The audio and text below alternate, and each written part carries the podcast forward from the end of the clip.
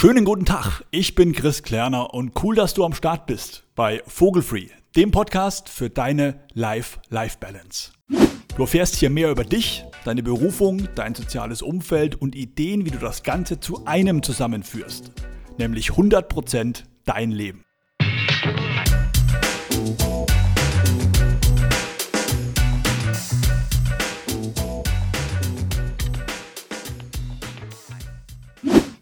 Moin du Vogel. Willkommen zu einer weiteren Podcast-Folge Vogelfree und dem Thema, wie schaffe ich es, ja, die Selbstständigkeit, zumindest gefühlte Selbstständigkeit im Unternehmen als Angestellter zu erlangen, mir also eine Arbeitsumgebung zu basteln, die das Beste aus beiden Welten vereint. Eine Sache die definitiv eine Rolle spielt, ist die Arbeitsumgebung, also der Arbeitsplatz in Sachen Hardware, Software und auch Mobiliar. Und in dieser Folge geht es darum, wie du es schaffst, deinem Vorgesetzten es möglichst schmackhaft zu machen, sich auch daran finanziell zu beteiligen.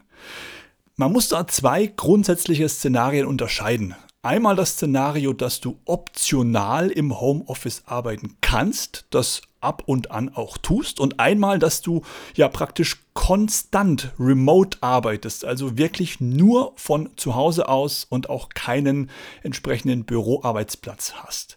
Lass uns mal starten mit dem optionalen Homeoffice.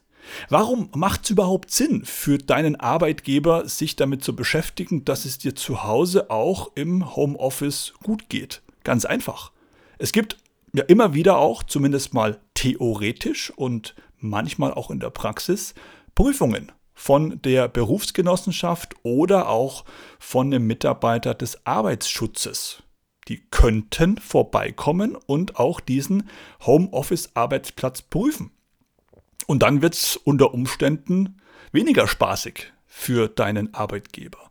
Weil er hat dafür zu sorgen, dass du einen gesund erhaltenen und geeigneten Arbeitsplatz zur Verfügung hast.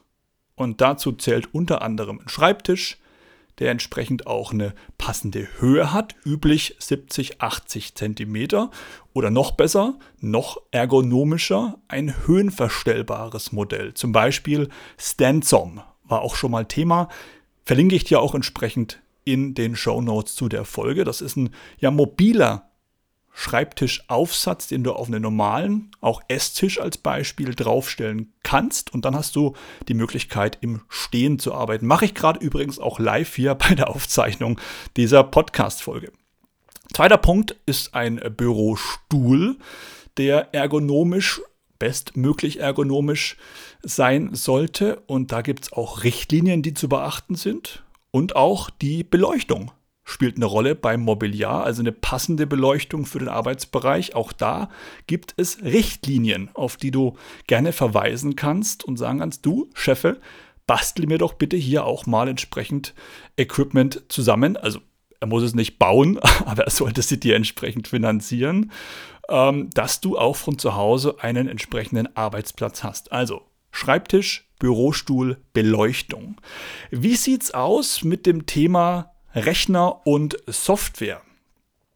Da gilt es zu differenzieren. Beim Rechner gibt es die Möglichkeit, dass du einen privaten PC oder Laptop hast und den auch zu Hause für die Arbeit nutzt rate ich ehrlich gesagt davon ab, hat mehrere Gründe, zum Beispiel das Thema Abnutzung. Es ist ein Sicherheitsthema, wenn Schaden angerichtet wird unter Umständen aus diesem oder von diesem Rechner. Es ist ein Datenschutzthema, weil ja auch unter Umständen Familienmitglieder auf diesen ja, privaten Laptop zugreifen können, auf Kundendaten und die einsehen könnten. Und eine Sache der Privatsphäre, das ist bei mir jetzt persönlich kein großes Thema mehr, aber zum Beispiel Zugriff auf ja auch Daten aus dem heimischen Schlafzimmer unter Umständen, die dann auch im, ja, zumindest mal Wirkungsbereich vom ja, Arbeitsumfeld nicht immer zwingend im Zugriff sein sollten, zum Beispiel Stichwort Telefonkonferenz. Also den privaten PC oder Laptop für die Arbeit zu nutzen oder zu verwenden, ist, ist möglich, aber es ist nicht zwingend immer von Vorteil. Übrigens, apropos Abnutzung,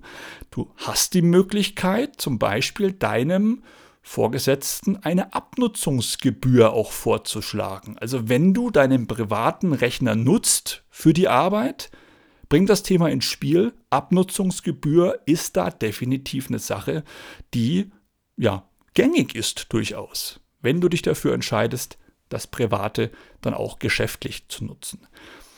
Das Ganze übrigens ähm, nicht zu vernachlässigen, auch bei den Themen Heiz- und Nebenkosten bei einem Arbeitszimmer. Auch da gibt es die Möglichkeiten, dass man sich eine Pauschale vom Arbeitgeber entsprechend zahlen lässt, wenn man eben, wie gesagt, private Gerätschaften nutzt. Wenn du dich aber dafür entscheidest, und das ist der ja, sinnhaftere Fall, wie ich meine, dir einen Rechner und auch entsprechende Software vom Arbeitgeber stellen zu lassen, dann ist es entsprechend auch so, dass wenn du von zu Hause arbeitest, du auch darauf Zugriff haben musst. Also bestenfalls auch schon im Büro für einen Laptop sorgen, der mobil ist. Bei Software, interessanterweise ist es auch so, wenn du ja zur Arbeitsausübung bestimmte Programme und Softwarelösungen brauchst, als Beispiel Grafikdesigner braucht Photoshop, dann ist es nicht ausreichend, wenn das Unternehmen sagt, ja, wenn du es von zu Hause aber nutzen möchtest, musst du dir selbst Photoshop kaufen oder mit einer kostenlosen Software arbeiten. Das geht nicht. Diese Software, wenn sie, wie gesagt, zum Tagesgeschäft beruflich gehört, muss auch dann vom Arbeitgeber entsprechend gestellt werden. Das ist mal das Szenario, wenn du sporadisch oder optional aus dem Homeoffice arbeiten kannst und willst. Jetzt gibt es natürlich das Szenario, das zum Beispiel ich ja zelebrieren darf. Und zwar, ich arbeite konstant aus dem Homeoffice. Also 100% remote aus Augsburg für eine Firma, die in Berlin sitzt. Wie sieht es denn da aus? Das ist eine andere Nummer, weil da ja, ist eine Kostenübernahme bei ausschließlichem Homeoffice schon wesentlich ja, realistischer und auch wesentlich normaler in Anführungsstrichen, weil es entsprechend, wenn es keinen Arbeitsplatz für dich gibt, in Firmenräumen und du wirklich ausschließlich von zu Hause arbeitest, dann auch wesentlich einfacher zu argumentieren ist, weil du gar nicht ausweichen kannst. Es gibt die Möglichkeit, deinen Raum, den du von zu Hause aus nutzt für Arbeitszwecke, dass diesen Raum dein Arbeitgeber bei dir anmietet oder eine monatliche Kostenpauschale du entsprechend bekommst für Nutzung, für Energie, für Heizungs-, für Reinigungs- und auch sonstige Unterhaltskosten. Weil du ja wirklich auch diesen ja, Raum bereitstellst und auch entsprechende Gerätschaften, um deiner Arbeit nachgehen zu können. Also da wirklich auch das definitiv immer wieder auch ins Spiel bringen und dranbleiben, dass hier eine entsprechende Kostenübernahme durch den Arbeitgeber durchaus eingefordert werden kann. Lass uns doch mal einen Schwenk machen in dem Bereich, wo ich sicherlich nicht heiß drauf bin. Ich bin kein Steuerberater, aber zumindest mal, dass du es gehört hast. Was gibt es denn für Möglichkeiten in Sachen Steuererklärung, wenn es um das Thema ja, Arbeit von zu Hause im Homeoffice geht. Also es gibt auf jeden Fall Voraussetzungen, dass du entsprechend auch da steuerlichen Abzug in Form von Werbungskosten ansetzen kannst, aber es funktioniert. Also wenn du wirklich gar keinen Arbeitsplatz im Unternehmen hast, wie gerade erzählt bei mir der Fall, also diese komplette Remote-Arbeit, dann kannst du 1250 Euro pro Jahr für das Arbeitszimmer absetzen. Wichtig nur, das ist der Höchstbetrag und der ist personenbezogen.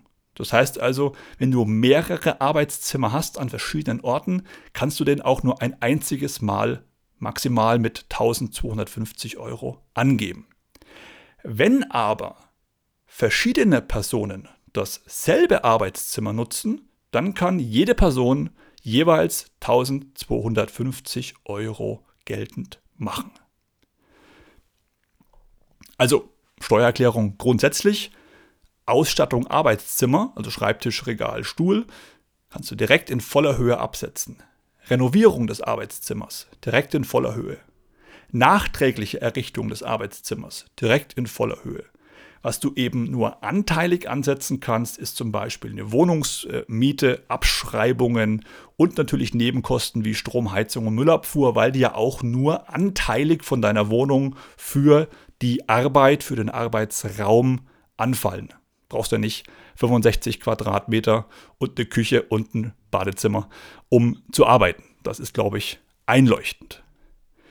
Wenn das Homeoffice Mittelpunkt der Tätigkeit ist, also du wirklich auch als zum Beispiel Schriftsteller, Künstler oder freier Journalist arbeitest, dann kannst du Kosten für das Arbeitszimmer unbegrenzt absetzen. Grundlage ist eben, dass das Arbeitszimmer wirklich den Mittelpunkt darstellt der gesamten beruflichen Tätigkeit und du den Job eben nicht an einem anderen Ort außerhalb dieser häuslichen Sphäre ausüben kannst dann ist das Ganze unbegrenzt abzusetzen. Aber das reicht auch schon als Exkurs in Sachen Steuererklärung. Grundsätzlich gilt für dich, Geräte, die zur Ausübung der Tätigkeit notwendig sind, müssen gestellt werden. In einem gewissen Umfang kannst du Absprachen treffen, sodass du auch eigene Geräte nutzen kannst. Aber wie vorhin erwähnt, gerade beim Laptop, denk da wirklich drüber nach, ob das für dich Sinn macht, mit dem privaten Laptop auch geschäftlich zu arbeiten.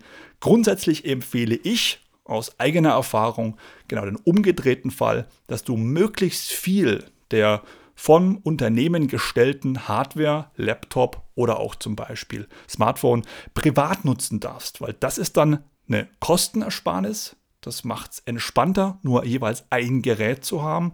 Und wie gesagt, traue dich, habe den Mut, auch weiteres anzusprechen, dass dein Homeoffice-Raum, die Homeoffice-Umgebung ja auch ein Ort ist, an dem du vernünftige Arbeit abliefern kannst und demzufolge kann dein Arbeitgeber auch ruhig da ein paar Euro mit dazu steuern. Als Beispiel auch in meinem Fall ist noch ein Bildschirm mit dabei, ein Drucker und weitere Geschichten. Also da wirklich keine Hemmung haben, gerne auch auf rechtliche Gegebenheiten zurückziehen.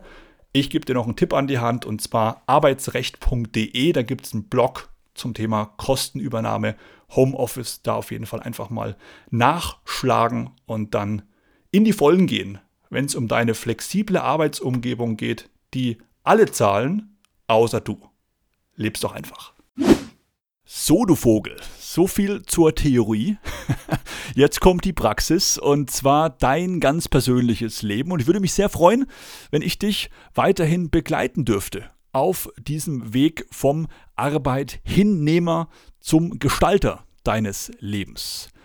Ganz einfach den Podcast abonnieren. Das geht bei Spotify, das geht bei iTunes, das geht bei podcast.de oder nochmal alle Infos abchecken auf der gleichnamigen Website dreimalw.vogelfree.de.